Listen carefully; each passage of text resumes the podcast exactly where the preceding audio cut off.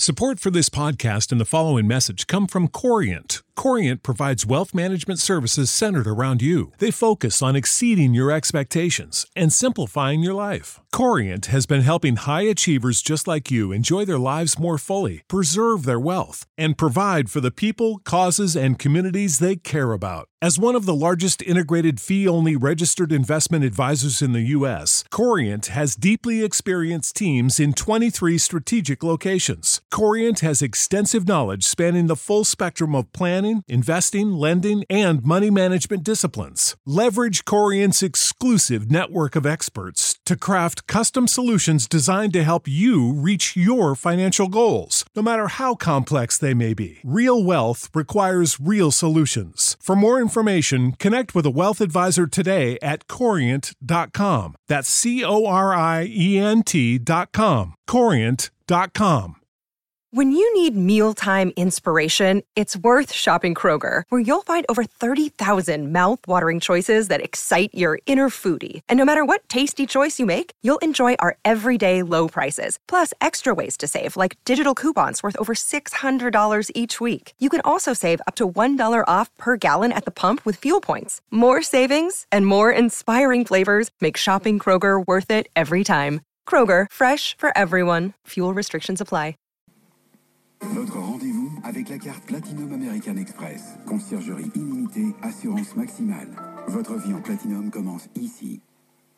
BFM Business. Le journal. Thomas Schnell. Euh, Bonsoir à tous. C'est dire si le coup de pouce était attendu par les restaurateurs, les hôteliers, l'événementiel, les salles de sport, tous confrontés à la fermeture administrative de leurs établissements. Eh bien, face à l'accumulation des congés payés, l'État va prendre en charge une partie de ces congés. C'est le ministre délégué au PME, Alain Griset, qui l'a annoncé sur euh, BFM Business ce soir. Mais les critères d'éligibilité sont très stricts, Caroline Morisseau. L'État a finalement accepté de mettre une nouvelle fois la main à la poche. Il prendra en charge jusqu'à 10 jours de congés payés. Pour en bénéficier, plusieurs conditions ont été posées. Les entreprises devront soit avoir été fermées administrativement pendant au moins 140 jours sur l'année 2020, soit avoir perdu au moins 90% de leur chiffre d'affaires pendant la période d'état d'urgence sanitaire. La mesure ne sera donc pas réservée exclusivement aux bars et restaurants, comme cela avait été envisagé dans un premier temps. Les salles de sport ou les hôtels devraient également en bénéficier. Autre condition enfin, ces congés devront obligatoirement être pris entre le 1er et le 20 janvier prochain, alors que le salarié sera encore en activité partielle. Ces congés payés enfin seront indemnisés selon les mêmes modalités que le chômage partiel. L'employeur touchera 84 voire 100%. Le salarié, lui, percevra quoi qu'il arrive 100% de son salaire net pendant ces congés. Selon les professionnels de l'hôtellerie-restauration, le coût de la mesure devrait atteindre près d'un milliard d'euros.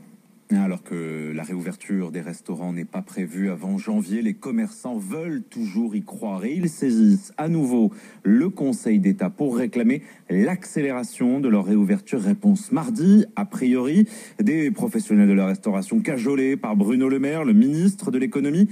Mais la pression sur les assureurs, il leur donne jusqu'à lundi pour geler la prime d'assurance envers les restaurateurs. Bercy menace un geste, sinon ce sera une taxe, Julien Rizzo.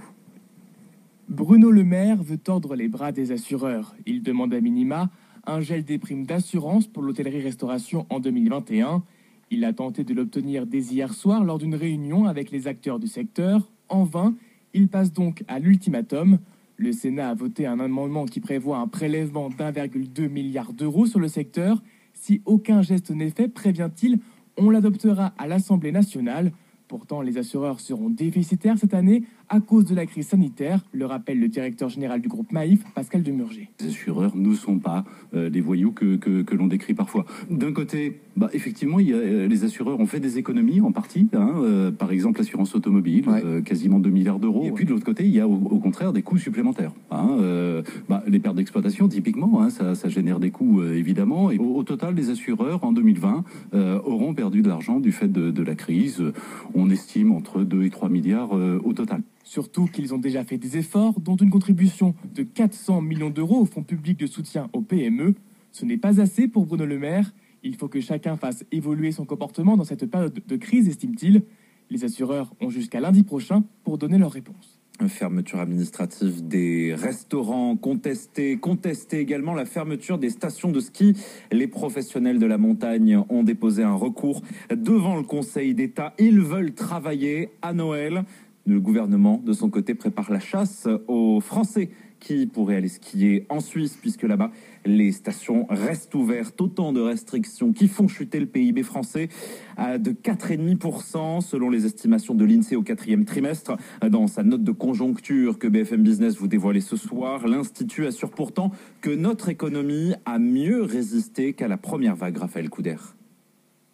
Un choc moins rude qu'au printemps. Au cours du mois de novembre, l'activité s'est située à 12% en dessous de son niveau habituel, bien loin des 30% du premier confinement, car les restrictions sanitaires sont cette fois beaucoup plus souples, explique Emmanuel Le Chypre, éditorialiste à BFM Business. Il y a tout un tas de secteurs euh, qui avaient euh, mis, euh, tiré le rideau au printemps qui euh, aujourd'hui tourne à peu près normalement. C'est vrai pour beaucoup euh, de secteurs industriels, c'est vrai pour la construction, c'est vrai même pour certains types de, magasins euh, comme les concessions automobiles qui étaient complètement fermés au printemps et qui ne le sont pas complètement aujourd'hui. Sans surprise, la consommation est davantage pénalisée. Elle chute de 14% en novembre, entraînée par la fermeture des commerces dits non essentiels.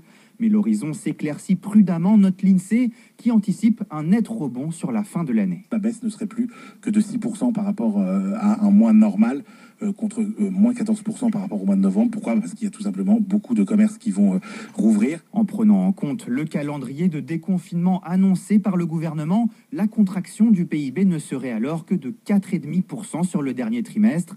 Sur l'ensemble de l'année, pas de changement. En revanche, l'INSEE table toujours sur une chute du PIB de 9%.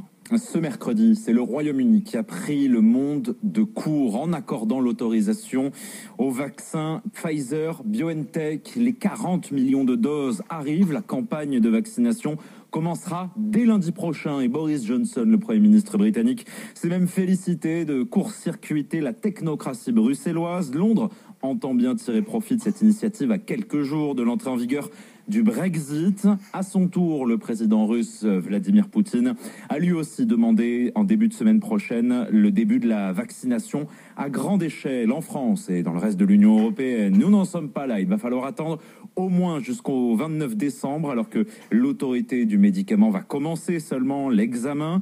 Le gouvernement français lui détaillera demain soir à 18h30 son plan pour la vaccination. En attendant, Trois vastes opérations de dépistage vont être effectuées à Lille, Saint-Étienne et au Havre. Des tests évoqués ce matin sur BFM par le Premier ministre Jean Castex. Pas de calendrier précis pour le moment, mais peut-être les autorités vont utiliser un test antigénique français développé par Biospida, la biotech française, a créé un procédé plus efficace que ceux actuellement sur le marché, Hélène Cornet.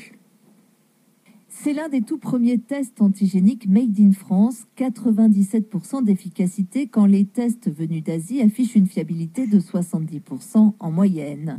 Une innovation signée Biospidia, basée à Saint-Étienne. La biotech est un spin-off de l'Institut Pasteur.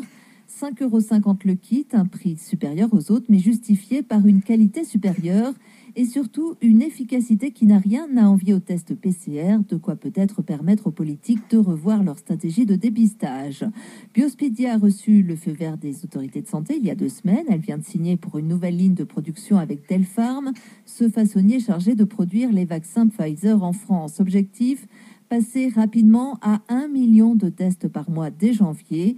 Le virus, un formidable accélérateur pour la biotech qui commercialise déjà des tests pour la méningite et la pneumonie. Elle prévoit une croissance de 1000% cette année. Le Covid a mis en lumière, dit-elle, l'importance du dépistage peu connu jusqu'ici du grand public. Des tests alors que la France enregistre un peu plus de 14 000 nouvelles contaminations en 24 heures selon Santé publique France. Le nombre d'admissions à l'hôpital et en réanimation continue de baisser, particulièrement concerné par l'épidémie. La région Île-de-France se dote d'un budget conséquent, 1 milliard d'euros mis sur la table par sa présidente pour la santé. Valérie Pécresse promet notamment des investissements dans les hôpitaux, 4, 65 millions pour créer 500 lits de réanimation et former 3000 soignants. C'est de la gesticulation électoraliste dénonce l'opposition. Un confinement mondial qui n'encourage pas le secteur audiovisuel puisque toujours autant de nombreux internautes continuent de télécharger illégalement. Le piratage coûterait même 1 milliard d'euros par an, selon l'autorité de lutte Adopi, même si en 10 ans le nombre d'actes illégaux en ligne a baissé, les conséquences économiques du téléchargement illégal restent euh, importantes et menacent toujours des emplois, Simon Tenenbaum. C'est près de 10% des recettes du secteur audiovisuel qui s'envolent à cause du piratage. Si le chiffre a baissé ces dernières années, près d'un quart des internautes accèdent encore à des films, des séries ou des matchs de manière illicite. Résultat, le manque à gagner atteint plus de 500 millions d'euros pour la vidéo, 260 millions d'euros pour la télévision payante, 100 millions d'euros pour les salles de cinéma. Au moins 100 millions sont spécifiquement liés au piratage des contenus sportifs, mais sans doute davantage, indique la Hadopi, car le phénomène s'est accéléré ces derniers mois, notamment avec l'arrivée de Mediapro. Pour l'État, entre les pertes de TVA, l'impact négatif sur l'emploi et les finances des entreprises concernées, le manque à gagner est estimé à plus de 330 millions d'euros. D'où l'urgence de faire passer cette nouvelle loi contre le piratage repoussée à cause de la pandémie. Elle doit permettre de couper beaucoup plus rapidement les diffusions illégales en streaming, y compris les matchs retransmis en direct. 23h08 sur BFM Business. Nous venons de l'apprendre. C'est officiel. L'ancien président de la République, Valéry Giscard d'Estaing, est mort à 94 ans à l'hôpital Georges Pompidou à Paris. Il avait été euh, président de la France de 1974 à 1981.